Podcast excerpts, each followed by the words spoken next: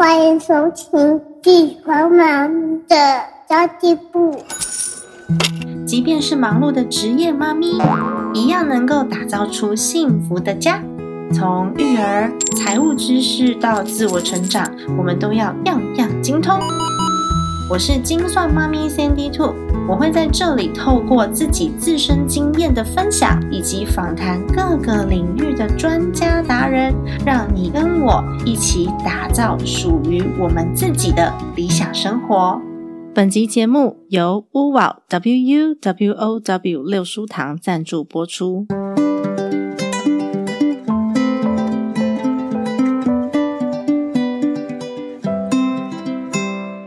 为疫情的关系，大家都在家。乌宝英文学习平台最近推出了疫情专案，填写表单即可获得前三个月免费学习的体验优惠哦。最近有朋友问我为什么选择乌宝的学习平台在学英文，其实我自己使用过三个英文的学习平台，但我觉得也是要看我们自己的使用需求、习惯以及预算。有些人可能只是想要口语练习，所以他不在乎老师是不是母语系国家，然后也不需要很多严谨的教材。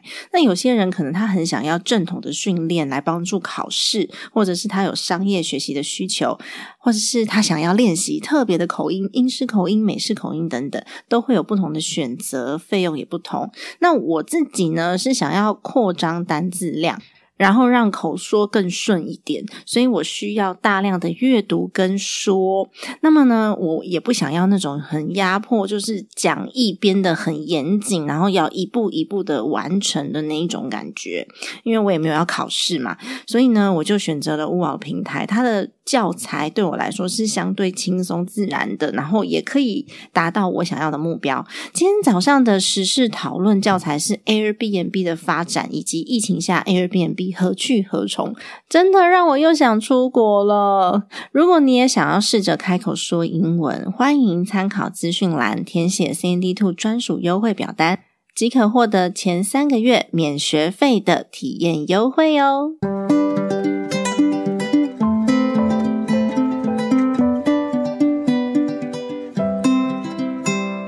Hello，大家好，我是陪你精算生活、创造理想人生的 C N D Two。这一期的除了母亲，我还是我的专题，邀请到了当妈之后，我才知道我超厉害的一书作者。它是一本书的书名哦，但我觉得书名实在是非常的有情绪的这种 情绪的这种感觉，所以我还是要把它用力的念出来。当妈之后，我才知道我超厉害的，也是 karakis 卡勒斯北欧童装的创办人。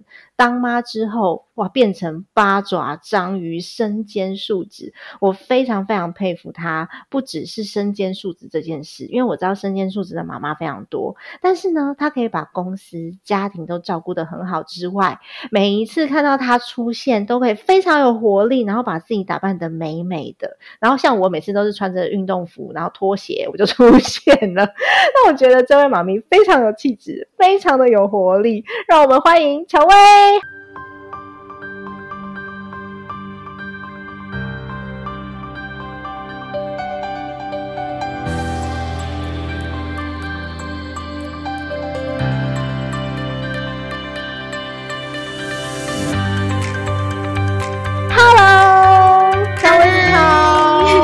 来跟大家打个招呼吧！大家好，谢谢，谢谢你邀约。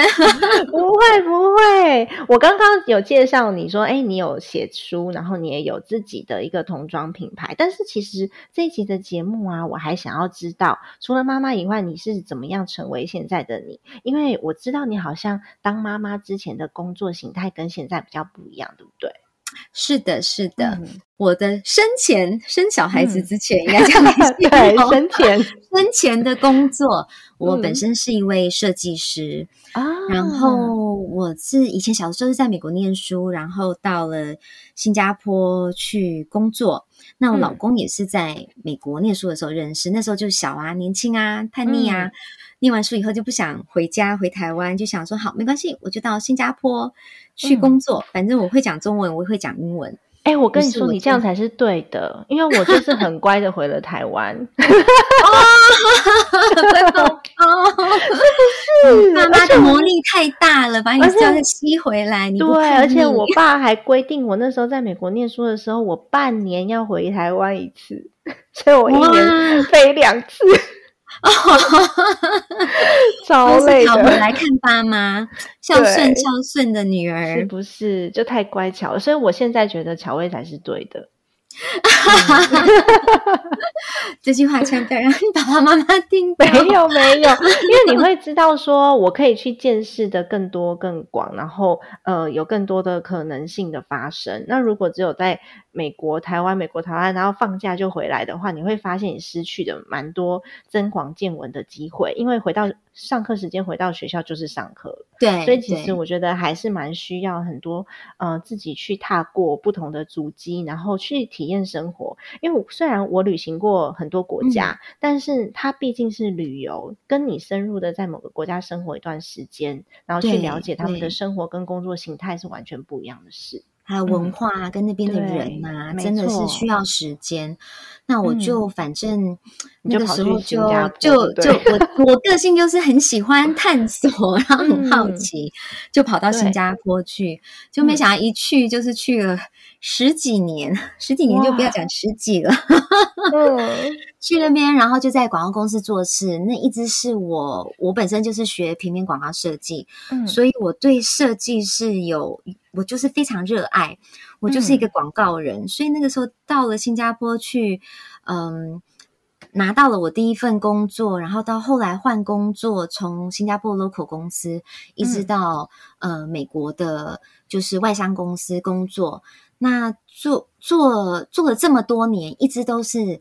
我们在做设计，都好像帮人家在逐梦，都是帮别人的品牌来做品牌，嗯，然后就内心就是有一个小小的梦想，想要自己自己创一个，有一天我一定要有一个属于我自己的品牌，我可以做，我不要听客户的话，我可以做我自己想要做的东西。真的，可是你其实之前就有这样子的想法啦，但你现在创的品牌是童装的品牌。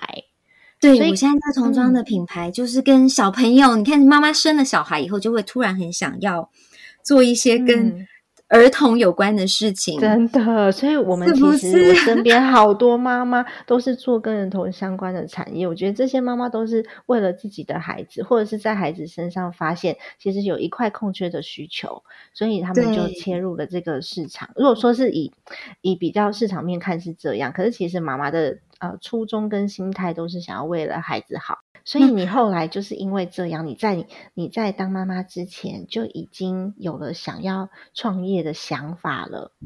对，那个时候就是有有创业的想法，可是一直都没有行动，因为我相信在台湾这边也是一样，你在广告公司就是没日没夜啊，几乎就像 Seven Eleven 一样，你连周末都还要回公司去写一些提案，然后每天我回到家可能都是两三点了，所以不用想睡觉，睡觉时间都没有，哪还有时间还有力气去生小孩？OK，所以就一直拖，一直拖。对我其实是一个，我到我生小孩的时候，我已经变成一个高龄产妇了，就是一个被为了工作耽误生小孩的妈妈。嗯，我记得你生小孩的时间应该跟我差不了多少。真的吗？我也是，就是过了高龄产妇，强迫那个羊膜穿刺还有补助的年纪，真的才生小孩。你年纪非常多，你小孩还很小。对啊，我小孩很小，我结婚五年才才怀孕。哎，我也是哎，我也是五年，对，然后我跟我老公认识十年呢。嗯，你说是不是？工作耽误了我很多很多很长的时间，因为是太投入，我真的太投入，我好喜欢做设计。哎，那你当妈妈之后，你你会发现他，因为我自己，应该我讲我自己哈，我自己当妈妈之后，我会发现，其实我在工作上面投入的程度就没有办法像嗯单身的时候。或者是还没生小生前，我就没有办法像 生前这么样的自由。那你在现实生活上还有心态上面，你会有什么样子的想法，或者是你会觉得有点挫折之类的吗？对，其实那个时候我，呃，发现我自己怀孕的时候，正好是在我的工作，我有一段时间之前都是在公司里面上就是正职的设计师，后来我有一段时间我就是跑很多广告公司，我就做 freelance。那 freelance 的话，可能就进公司一个月啊，然后休息一个月这样子，然后接 case 在家里面自己做，所以那种生活是蛮有弹性，然后所以才可以怀孕。哦，然后那时候怀孕了以后，怀孕了以后呢，就突然发觉说，哎。其实，在怀孕之前，我是已经准备我要再回到呃职场上去，因为我那个时候就还蛮想念跟同事在一起，就是绞尽脑汁彻夜在想一个呃提案的那种感觉，有团队的感觉，对对，就一起奋斗的感觉，一起奋斗，没错，就是有那种一起奋斗的感觉。嗯，然后就正准备我要把我的。履历递出去的时候，我发现啊，怀孕了！天哪，怀孕了！就想说，哦，这个计划赶不上变化。嗯，但是你应该也是开心的吧？虽然说计划赶不上变化，但是心情上应该还是很开心。对，就很惊讶，想说，哎，怎么会这个时候？因为已经试了，就是试了很久都没有，没有什么结果。对，然后突然在这个这个时候，我正好要在踏入职场的时候回来，那我就想说，嗯，那。就可能心态上要先做一个调试，然后再来想。我怀孕的这段期间，我还是有到公司去做 freelance 上班。嗯，可在这上班期间，我就在想说，哎，那如果真的 baby 生下来以后，你要做什么？可能就没有办法做一个一个正职每天去上班的工作。可能我需要一个比较有弹性的工作。没错。所以那时候我就开始酝酿一些，我到底可以做什么。嗯，然后我朋友就突然跳出来，也是跟我一样是妈妈。她的老公是瑞典人，他们那个时候常常就从瑞典带一些很漂亮的衣服，就是亚跟亚洲设计不太一样的衣服回来。然后我就他就说：“哎，我想要带这个进新加坡。我们其实刚刚从新加坡开始，然后做比较 B to B 的。那我我一看到这些东西，天哪，北欧设计多好看！设计的 那个。”看到这妈妈就一定想要买，然后拥有，我就我就我就毛遂自荐跟我朋友讲说，哎，那你需不需要 partner？我可以做品牌，然后他可以，因为他算是在地人，等于是北欧瑞典那边的在地人，那跟客户端的那一方面就由他来执行，这样我们两个分工合作，嗯，就是这样子开始的。可是 可是你在打市场的时候，就是新加坡市场这边进入，还是你还是你在做，对不对？在新加坡的市场，目前台湾变成我们中间就是还有一些我们刚刚开始的时候啊，就想说只做 B to B，对，我们并没有想要开店，然后只是想要把一些当成代理商，然后把呃货就是通路打通路，后来就发觉说，哎，新加坡的市场真的非常的小，他们新加坡大概只有四百万人，嗯，四百万人里面可能有一百万都是外移的，他们所谓的外外移来的移工。所以真正的新加坡人就只有那三百万人，嗯，于是我们就跑到了那个呃上海去做了两年的上海婴童展，想说大陆的市场很大，我们一定要进入大陆市场，嗯，殊不知我们 实在是太小了，它虽然的市场规则跟我们不完全不一 样，不是说你的东西好。你就有办法切入的，对它有太多人的层面跟他规则很多，对，没错，那些规则好多是我们没有办法去接受的。比如说，他说，呃，我们有退货机制，我可能跟你买一千欧元的货，然后里面有两百欧元是可以退的，或者是可以换的。那欧洲是没有办法做这种事情，因为它就是你的衣服就是买好，你订好了，他就给你这些。没错，就买。所以我们做了两年以后，就觉得哎呦，可能可能还是不适合我们，于是我们又退回了新加坡，又重新想说那要怎么办？哎，可是那时候你是怀孕的，还是小朋友已经出生了？呃，我们在计划的时候是怀孕的时候，两个孕妇在那边找品牌呀，然后 找哪些品牌，然后做一些设计，可能网站的设计啊，然后 logo 的设计，就是一个完全闲不下来的孕妇。因为孕妇有那个截止日期，小孩子要出生，所以你就想说，那个出生之前一定要完成一个阶段，完成没有错。所以是非常有效率的那段期间，然后孩小孩生出来的时候，你就变成说，嗯，就开始步调要放慢了。对，没 错，真的。所以我觉得，像我身边的很很多朋友都是跟乔薇一样，都是非常积极的人，所以就会把自己的生活规划好，然后想到未来有什么样子的可能性，然后一步一步做好。不过呢，小孩出生之后，他就是那个最大的变数，你所有 规划好的事情就变成你非常的需要，呃，需要变得很有弹性。是的，对吧？所以小孩出生之后，你会觉得，哎，这些过程会有很很崩溃，或是很疲，就是感觉身心很很很疲很疲惫的状态嘛？我觉得妈妈失去秩序的感觉，对对，真的简直就是 对，完全没有想到说这么小小的一个东西，可是你可以把那种全家的生活弄到大乱。哎，没有当过妈妈的，真的没办法想象，就想说，哎，婴儿不就是吃饭跟换尿布嘛，不然还能怎样？对不对？我当初也是这样子想啊，就这样拍拍就睡觉就好了。然后我们睡觉的时候 可以做很多很多自己的事情。我们都曾经这么天真过，没错，是的，就是生小孩的第一次，可能会跟我们那种第一次学滑雪啊，然后第一次去。去呃交男朋友啊，很多的第一次是不太一样的，因为他这个第一次哈是非常长的一个学习的过程，而且他不断在成长，这个过程都是第一次。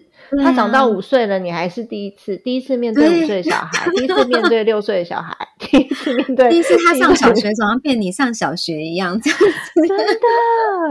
哎，那你怎么办呢？你那时候才刚创业耶。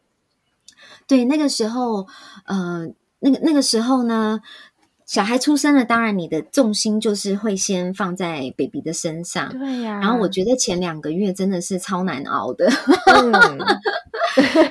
你你完全你都不知道说你做的东西是对不对的，没错。然后我我我自己一个最高的记录就是。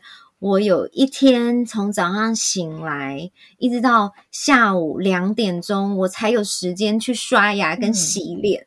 然后我就看到镜子里的自己的时候，我自己都不敢相信的吓完全可以体会，因 为我自己没有去月子中心，我就是小孩生完三天我就出院了。哦，你没有去月子中心啊？我没有去月子中心，所以完全可以体会。然后想说旁边有一个很小只的东西睡在那边，他出生的时候两千七百九。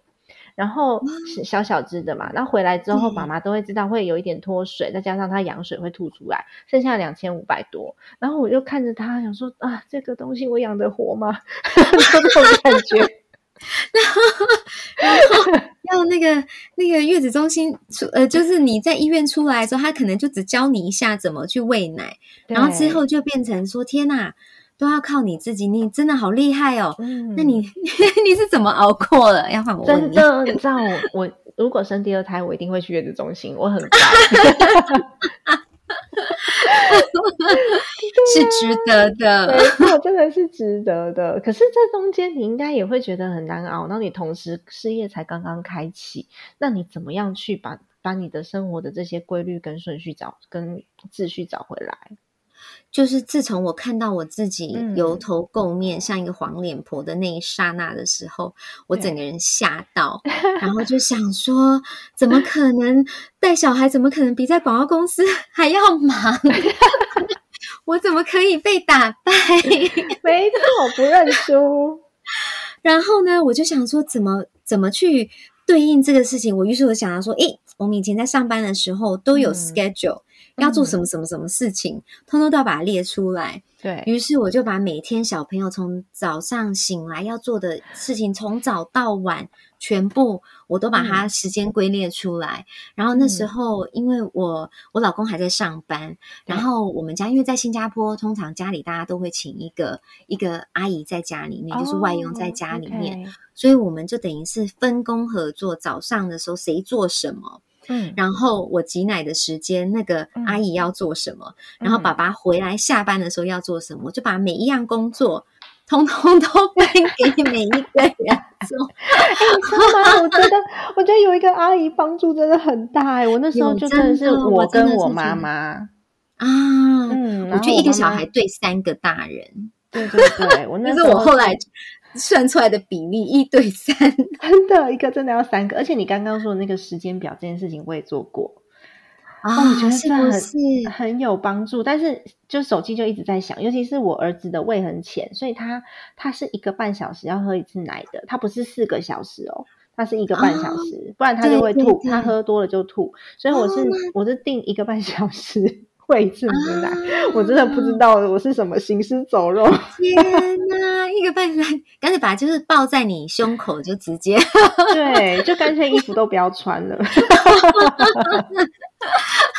很崩溃，很多很多没有没有当过妈妈无法想象那种要不穿上衣，真的 真的在喂奶的那段期间，你真的想说算了，穿那个上衣干嘛？没错，真的，因为他随时都在都在讨奶，就觉得啊，不要了，就这样吧。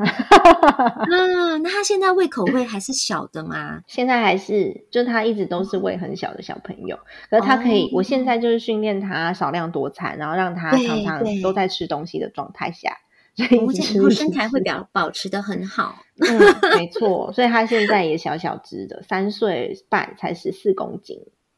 OK OK，男生会比较慢啦，嗯，然后他开始运动的时候，就家里整个冰箱都被他吃到完。没错，所以你自己 你自己是靠做那个时间表找回你的生活秩序。对，我是我真的是靠真的靠时间表，然后你做完这个时间表后，你就会发现有哪些零碎的时间你是可以运用的，对，然后你还是可以重要，对，很重要。然后即使是。是一点点的时间，但是是属于你自己的时间，你都觉得很珍贵，然后都会很开心。对，没错。所以我会非常非常建议大家可以去看看这本书里面，呃，我做的时间表。然后每一个，我觉得每个小孩子的年龄不同的的年龄，你可能你这个表就会随着不同的年龄，呃，会再去调配，再去换这样子。真的，而且据说这本书的封面是你自己画的。啊，对，那封面好可爱吗？设计师怎么不可以？就是一本书，它一定还是要有。我的足迹就是我我亲手做的一些东西在里面，根本就是灵魂。然后还有里面所有的插画都是你自己画的，这超厉害！而且你这张封面好可爱哦，这张封面它就是一个八爪章鱼的妈妈，就大家可以去找一下这本书，然后你就可以看到那个封面，这就是一个很可爱的插画。对，它这个妈妈穿了一个 costume，然后她是手上有。挥舞着不同的 不同的工具，因为他有不同的身份。没错，所以大家一定要去找一下这本书来稍微翻一下，你就会知道说，哎，其实我们看起来好像很厉害的妈妈，她就只是一个结果而已。在这个过程当中，每个人都是一样的，只是我们选择了不同的路，还有我们有可能用了不同的方法，可以来做参考。对啊，不过而且我这个里里面的里面的娃娃就是画的一个是我，一个是我女儿，嗯，然后他他们两个都是闭着眼睛，然后感觉就是在想，然后我为什么画他闭闭着眼睛的样子，就是他他们都在享受当下，嗯，所以我也是就是要鼓励一些妈妈们，现在经历的事情都是。当下，你就是以享受当下的这种 会过去的，都是暂时的。对，其实小孩子每个阶段都都是不同，嗯。不同的修炼，对，然后你会有不同的体会，有时候会觉得很有趣。然后我我我常常都说，妈妈很像那种双面人，你知道吗？早上在看到那边调皮，尤其是我们家是男生，看到那边调皮的时候，想说恨 不得把你给塞回肚子里。对，然后晚上看到他，就觉得哦，我儿子好帅哦，我怎么会生出这么帅的儿子？然后也想要抱着他。有时候根本就已经人格分裂。或者他讲了一句话，你想说怎么这么可爱？童言童语，对呀，超可爱的耶！哎，那你已经很忙了，你怎么会想要写书啊？啊，又是叹气。其实那个时候，可能也是因为疫情的关系。疫情，我开始写书的时候，就是疫情刚刚开始的时候。哎，这又是一个人生第一次的经历，我们竟然要被那个。呃，要要被关在家里面。哦，那那个时候，呃，我当我女儿也，呃，哎，这是应该是去年，对我女儿那时候也是快要满十岁了，我就想说，嗯，那如果因为疫情的关系，所以比较多时间可以在家在家里面的时间比较多，我就想说，那是不是呃，我也想可以来记录一下。我女儿这十年，妈妈到底做了什么事情？因为接下来她就要变青少年了。青少年的时候有青少年的，可能都不要理我 了。下一阶段的烦恼，对对对，下一阶段。那我想说，我我写一个书来做纪念。你要知道，你说你妈到底你年轻的时候做了什么事情？嗯，我给给她给女儿的像是一个小礼物这样子。对。那后来我有另外一个朋友，她自己也是也是一位妈妈，也很厉害，她很会做便当，铁人妈妈。然后他又是他们全家都是跑三铁，连小孩都跑儿童的三铁，好厉害！他那时候就鼓励我说：“他说，嗯，他说你也可以出书啊，因为我觉得创业妈妈也还蛮有梗的，因为很多做呃职业的妈妈，然后又要带小孩，然后你又是创业过，你可以分享你的这些创业过的一些点点滴滴，跟带孩子的点点滴滴。那我想说，嗯。”对呀，哎，也不错哦，好像有道理哦。于是就开始了这个。这个呃，有点要自我毁灭了，另外一个自我毁灭的过程。出书 真的很辛苦，讲话跟文字真的是两回事。你书要怎么让人看得懂？从从第一章到最后一章那个顺序非常的重要。所以我自己在写书，我也是调了很多时间、很多次，然后还有包含我们的口语全部都要去掉，然后要把所有的重点都列出来，表单表格。对啊，我就想说，天哪，这个好困难。然后我的出版社也是帮我调了不止一次的那个书纲顺序 啊，对对对对。到后来你会，哎，你会，我也是第一次出的时候才知道，说哦，原来书纲顺序调了，一读起来差很多，有不同的 感觉。没错，刚一开始不懂啊，那乱写。可是你书纲顺序调了以后，为了要衔接后面，所以你前面的文字又要 重复重写。对对对，就是前后顺序要改。哦，真的是好像在生小孩一样，我 嗯，所以我才想说，哎，你已经很忙了，你怎么会做这么想不开啊？没有啦，这样不 会做一件这么有贡献的事情。真的写到后来，我会开始想说，写到后来，因为你已经看了这本书看了好多次，嗯，你就会开始自我疑惑，想说你这写的谁要看？你又很怕你写的太主观，因为很多。观念，每个人的可能出生背景或经历不同，那你就会觉得说，哎，我这样子写的话，人家会不会认同我？嗯所以哇，好多自己内心戏很多，自己跟自己磨合很久。对啊，我自己也是哎，就是很想象很多，因为呃，我写的是那种理理财相关、家庭理财相关，的想说啊，市面上这么多厉害的老师，会不会写出来之后就会被人家骂？然后这种也可以出书这样。到后来证明我好像想太多，真的，你小到人家也不想要理你，人家可能都没有看过你的这本书。怎么？我们还是就我们可以在一群就是认同你的人当中，然后让他们有收获，其实这样就够了。对对，你这样讲是对的。对我当初也是质疑自己很久，想说天哪，这么多心理儿童心理的老师，你知道医生都在写书，他谁要看你厉不厉害啊？你这什么厉害？真的 非常了解你讲的这种 心情，这个心境上的变化有没有？对对对对，不过你还是完成了啊，超厉害的耶！啊，谢谢谢谢，真的要谢谢我的出版社，他们大大创意，他帮我非常多的忙，嗯，因为我真的是新手，我也是。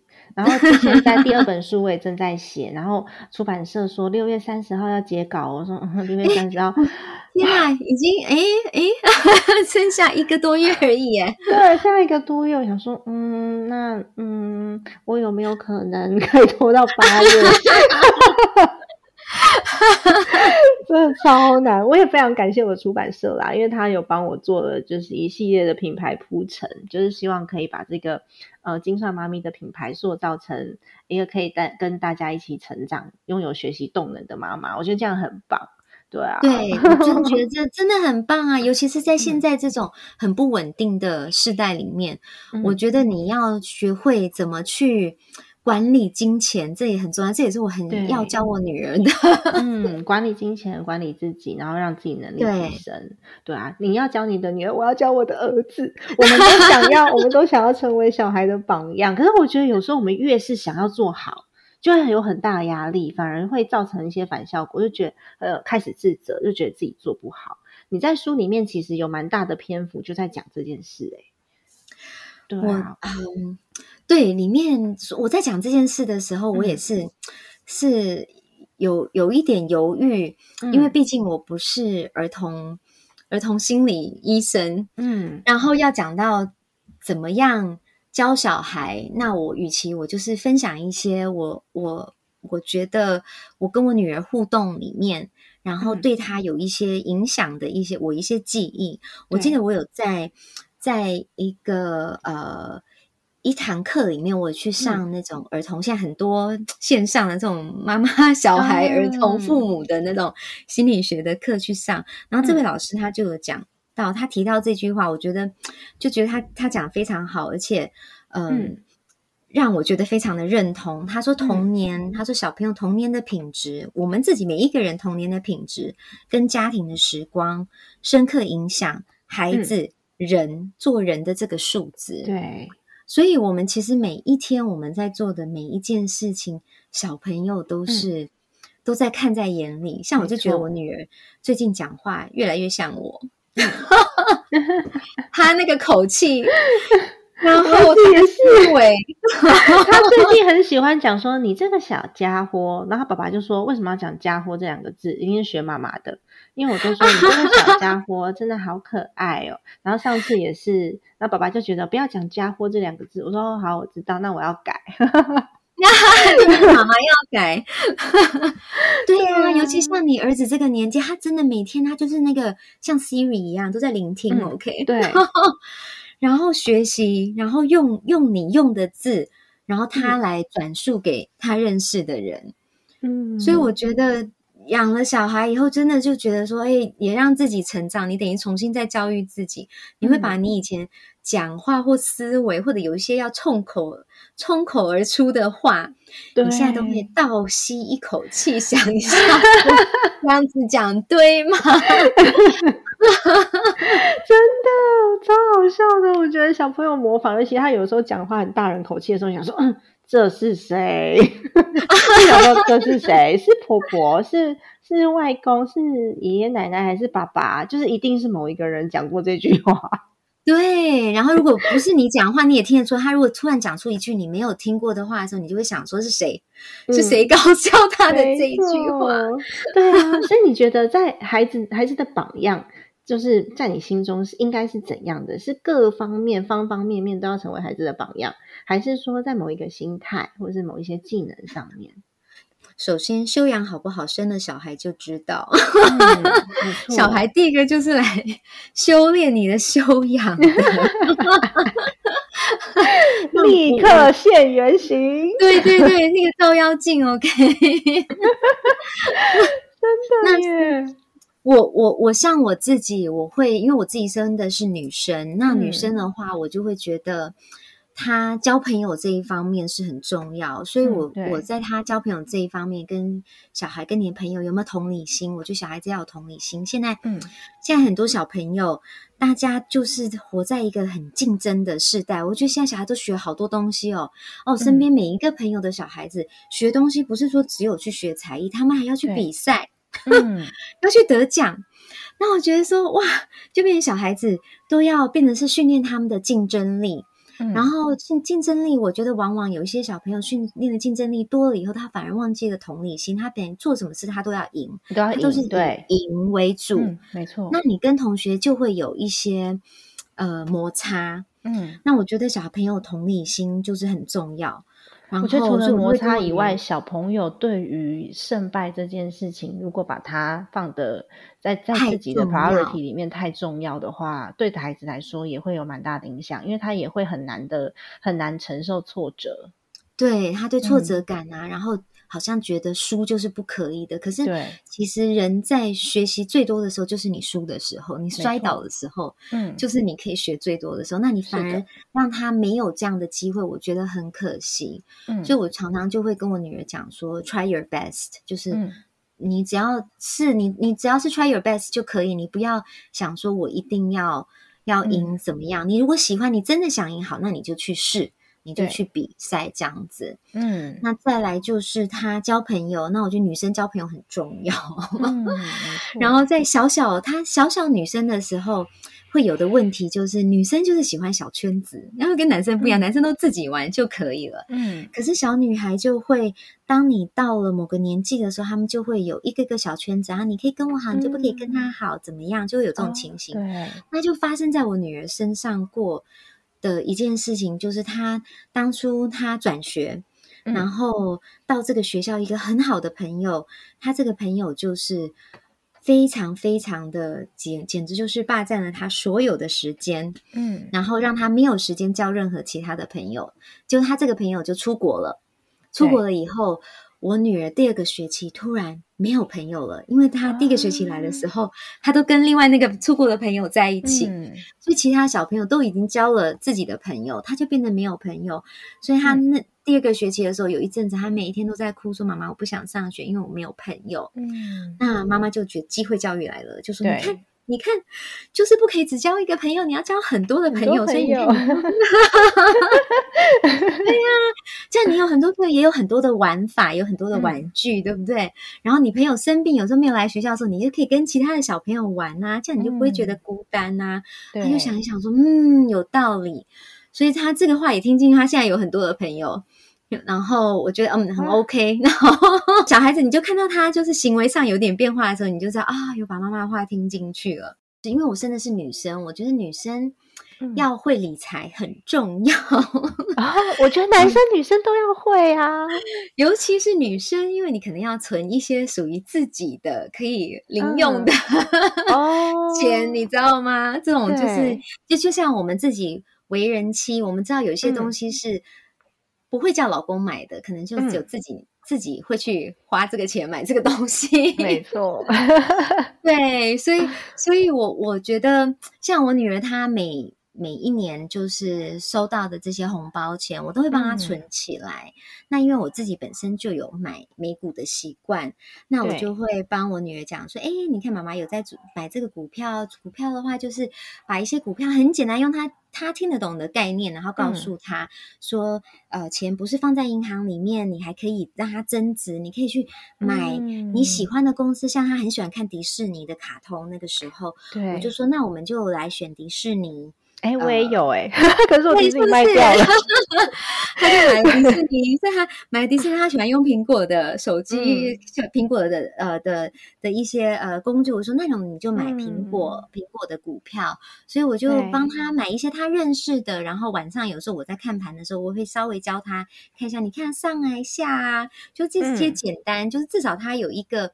一个概念就是说，不是会存钱就可以，你还要怎么嗯。会把你的钱去做投资滚动？所嗯。以这这这这这一点对我，我觉得 对我家小孩子很重要，因为他以后要自己理他自己的财了。可能爸爸妈妈对没有没没有金10山银岁了山让你10岁去花了，十岁可以开始教了。我们家小朋友现在还没有到那个年龄层，所以我现在还在教他这个价值的交换跟工作的重要性，就是对怎么样去创造出自己的财富。我现在我跟我的孩子还走在前很前端，三岁多嘛，所以他刚刚对帮忙洗碗，然后刚刚也有帮忙那个擦桌子。不过擦桌子跟洗碗是本来在家里面就会做的事情，跟他额外的零用钱、财富这些是没有相关连接的。而且其实三岁多的小朋友啊，他要的不是钱，你就给嗯他饼干、冰淇淋，他可能会更喜奖欢励。对，是是他们就会很开心。嗯，至可少要让他养成就是对对对对那个习惯。对啊，对呀，没错。哇，那你在你在就是育儿工作，就是还要写书这么长的时间里面，你自己如果说有一些负面情绪出现的时候，你都怎么处理它？哦，妈妈，妈，这超多很多，真的是因为有不要以为看起来很正面阳光女神都没有负面情绪，有有，真的是波涛汹涌、惊涛骇浪里面的那个小剧场超多的，好不好？对啊，尤其我们又要。面对你看工作，可能要公司里的同事，然后面对小孩，面对老公，面对婆婆，太多角色了，太多角色了。而且我觉得，光是公司里面的事情，可能我们就比一般在办公室上下班的工作者要面临的杂事又更多了。像你们可能有进出口的问题，然后前一阵子啊，不是船运特别贵，然后纸箱又在涨价。然后或者是厂商就是工厂没有开，不制造了，因为整个就是封城。对，就会有各式各样的问题，所以一定会有。那怎么办？负面情绪哦，负面情绪，负面情绪。我觉得刚开始，尤其是在我创业的初期的时候，因为我很久都没有住在台湾，我几乎，嗯嗯，我小时候我大概。哇，加加讲到自己的年纪，反正就是出国大概二十年，比我待在台湾的时间还要长。所以我回到台湾了以后，我对这个国家，他们对我是陌生的，我对他们也是陌生的。所以刚开始，然后又是一个创业的，又是一个创业，然后回来呃创业的呃人。那那时候就常常一鼻子就是一直在碰钉子啊，然后人也不太了解，所以那个时候对我来讲，我最大的一个 challenge 就是人事的问题。像我们专柜，你就是必须要请一些专柜的人员，然后专柜人员他们就有很多呃情绪化的事情，就打从一个班表的排列公不公平到他。休息就是你没有办法想象的那种很奇怪的芝麻绿豆小事，可是对他们来讲，说对他是很重要的，嗯，是非常的重要。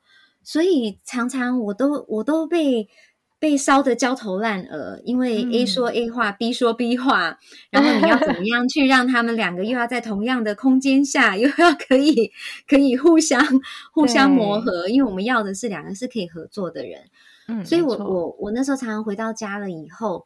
我心情是非常低落的，有时候就是很失望，会觉得说啊，怎么我怎么做都不好，然后怎么做都不对，我怎么样做都是还是会有后面的一些事情发生。对，尤其是你会发现他们，嗯，很多人跟我们，不要说他们，就是很多人跟我们重视的事情层面上差非常的多。然后像呃，我觉得我们已经算是经历过蛮多事情的，所以有很多。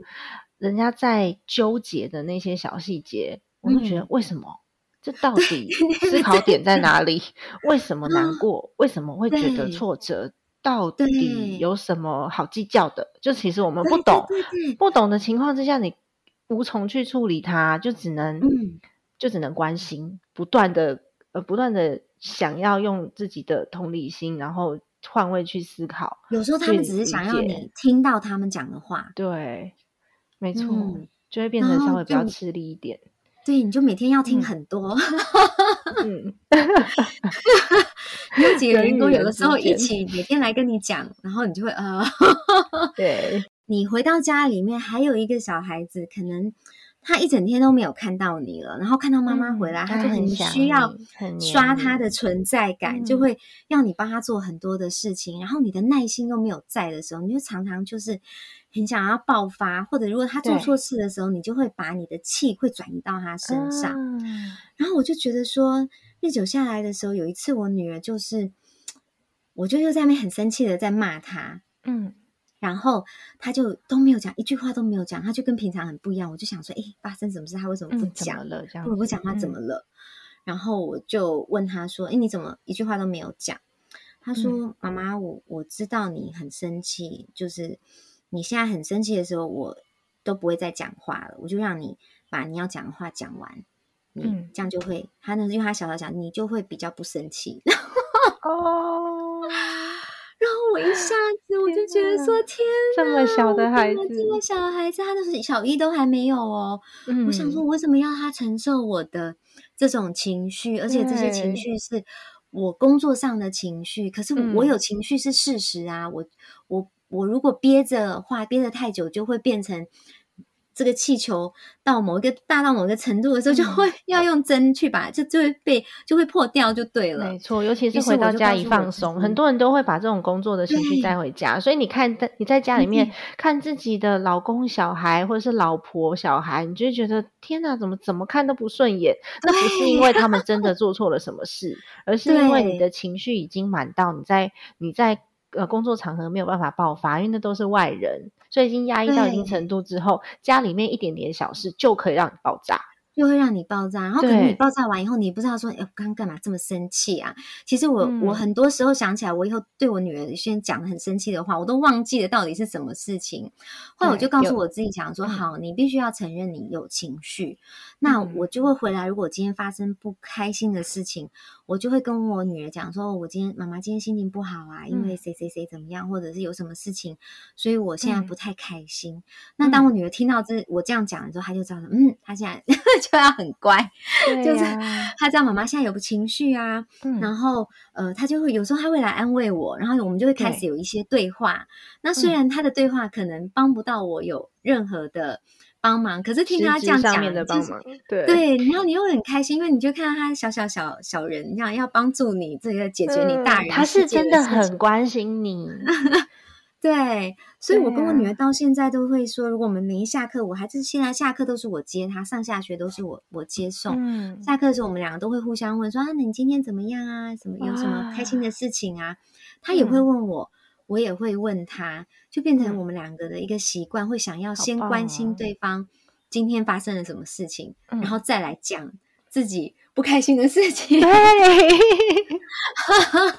真的也是。我们常常都会觉得，哦，我好佩服我身边的妈咪，他们都好厉害哦。然后我的朋友都很厉害。然后我看到这些可能嗯，在呃事业上很成功啊，或者在荧光幕前觉得很厉害的妈妈，其实大家都有过崩溃的时期，都会有负面情绪，只是我们要怎么样去把自己的状态调整好而已。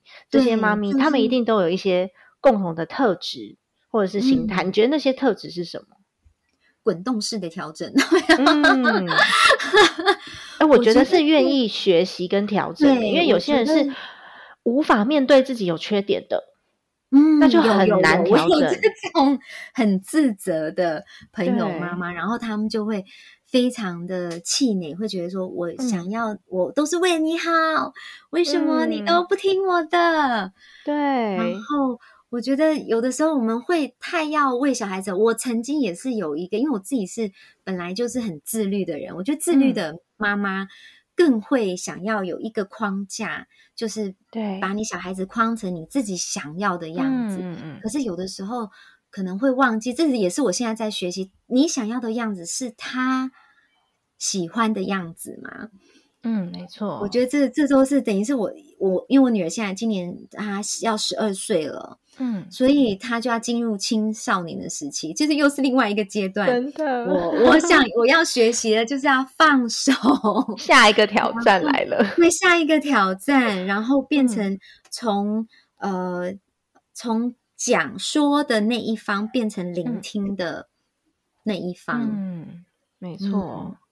哇，太重要了！所以我真的觉得，嗯，不要去羡慕那些看起来很厉害的妈妈，因为在过程中大家都是一样的，面对的问题也是一样的，所以当中为什么会造就这个结果不一样？就是要坚持。我我书里面有一句话，就是讲说，呃。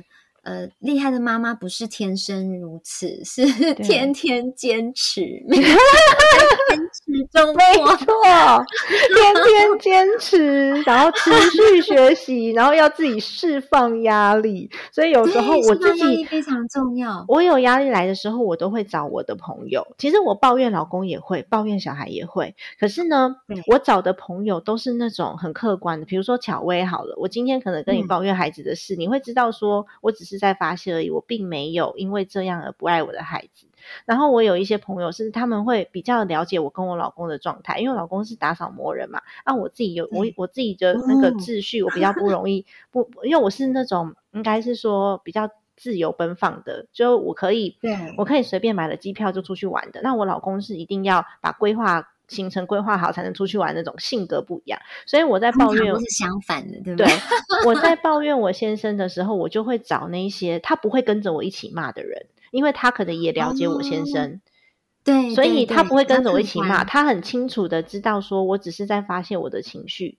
然后我现在需要被同理跟安抚，但是其实我没有，我没有怪我老公，他们也不会因为这样就不喜欢我老公。我会找这种可以客观去去用两个面向思考的朋友来抱怨，因为我只是要抱怨而已，所以我都说这些人就是我的树洞，就我没有他们，你是窗口，就是让你给你可以抒发就好了。对，就不管我怎么讲，他们也不会去联想到说。哦，可能是一方的错误。像有些人就说：“对呀，你先生怎么这样，好讨人厌。”没有，我没有要这个，因为我自己内心最深处，我也没有真的在怪我老公。你知道这种感觉吗？因 为美人你 对，就直接当下就啊，情绪。对对，我现在就知道。对，没错。所以对自己来说，最重要的什么事情好重要哦。我今天真的超感谢乔薇的耶，乔薇你自己其实有你自己的粉丝团，叫做乔薇。爱吃、爱美、爱工作。那我们要怎么样去找到你呢？还是你的品牌可以跟我们介绍一下吗？啊，我的品牌是在成品信义五楼，我们在那边已经呃第七年了，今年第七年了。我们专门卖的都是有机棉、对环境友善的欧洲的商品。我们叫 Class Kids，呃，只要应该有去成品信义逛过的人都会看过我们家的店。那颜色都是很缤纷，尤其是啊新手妈妈，欢迎大家 来 我来我们的店替小朋友采购东西。那因为台湾像，尤其现在是梅雨季节嘛，那我想就是稍微讲一下我我当初呃为什么会想要就是呃接触。带这个北欧的品牌，那时候也是我们现在最最流行的议题，就是讲永续啊，然后绿色的绿色的商品。那这些商品呢，我们的衣服啊都有欧盟认证，很多都是有欧盟一个叫做 GOTS 的认证，它算是全世界最高的有机认证。它从棉田要休耕三年，一直到你棉花用的呃。呃，杀虫剂，然后到你到了工厂以后，你不可以使用童工，然后不可以超时，一直到包装，到后来衣服好了要包出去的那个塑胶。袋都是可以被呃土壤就是消化的，它就是一整个过程，就是到到消费者手上的过程，它都是有一一连串的认证，然后衣服的染料也是要有认证，没有进重金属的染料。所以那时候接触到这样商品，我就觉得说，哎，台湾市场很适合。第一，我们海岛性国家，所以我我们很多小孩子都有异位性皮肤炎。嗯，那穿我们家的衣服就可以解决这个问题，那因为细皮肤就不会不会不会发生，因为皮肤是我们最大的一个一个器官。那你放什么东西上去，百分之八十你皮肤全部会吸收。所以小孩子这么小，你他放在上面的东西，他全部都吸收到他小小的肾里面。所以很多染料，尤其染料的那种毒性啊。就是家长都是要去注意的，因为小孩子他毕竟他们就是载体就是很小，所以他们吃的这些毒不死我们的，都会对他们造成 很大的伤害。那我我我基于这样子，然后看到北欧他们从八零年代，其实他们几乎在欧洲用有机商品、用绿色商品是很平常的事情，好像我们随便几手可得就买到了。对，所以他们其实。对这样的商品，在欧洲不是不不贵，就是平呃很日常生活的用品。可是因为到了亚洲来了以后，我觉得亚洲这边它这个市场还是需要慢慢的在被教育上去。嗯，所以你看这一一连串的认证下来，它的东西当然就是不会不会是成本，对它成本很高。可是你做的每件事情穿到小朋友身上，它整个制造过程都是对我们的地球好。那地球最近很多很多暖化的问题，其实都是像嗯一些时尚界，他们自己都都有意识到，人最多的垃圾其实都是出在于我们的衣服。那我们家衣服还有一个很好的地方，就是因为它的棉质是有机棉。然后，所以它的领口，我们家衣服领口穿都不会松。很多衣服，一些不要讲某某快时尚的衣服，小朋友穿的 领口都洗一次了以后，就整个领口都大。那我们家的衣服就是，哎，你可以弟姐姐穿完给妹妹穿，然后哥哥穿完给弟弟穿，他弟弟穿都还是穿起来看起来是很新的衣服。对，那你就可以把它延续下去，或送给人家，它都都还是那个 quality 都是很好的。对，好哦。所以如果说大家想要找这种北欧啊有机认证，然后对小朋友的皮肤比较友善，然后你可以比较安心，尤其是出生的小婴儿，真的蛮重要的。因为小孩就会越想越越养越随便养，像我儿子现在小时候有没有乳液什么都用用超好的，现在就用妈妈的就好了，没有没有到那么夸张啦，是妈妈用他的。如果说是小小小 baby 的皮肤，真的是很。重要，所以如果说你觉得哎，这个议题你也很重视，环保议题你也很重视的话，欢迎呢到信义成品几楼？五楼，五楼，五楼卡拉斯 Kids，然后找我们巧薇的品牌哟。那么今天的内容就先到这边结束啦。家庭理财就是为了让生活无虞，分享这期节目，让更多的朋友透过空中打造属于我们幸福的家。我们下期再见，拜拜。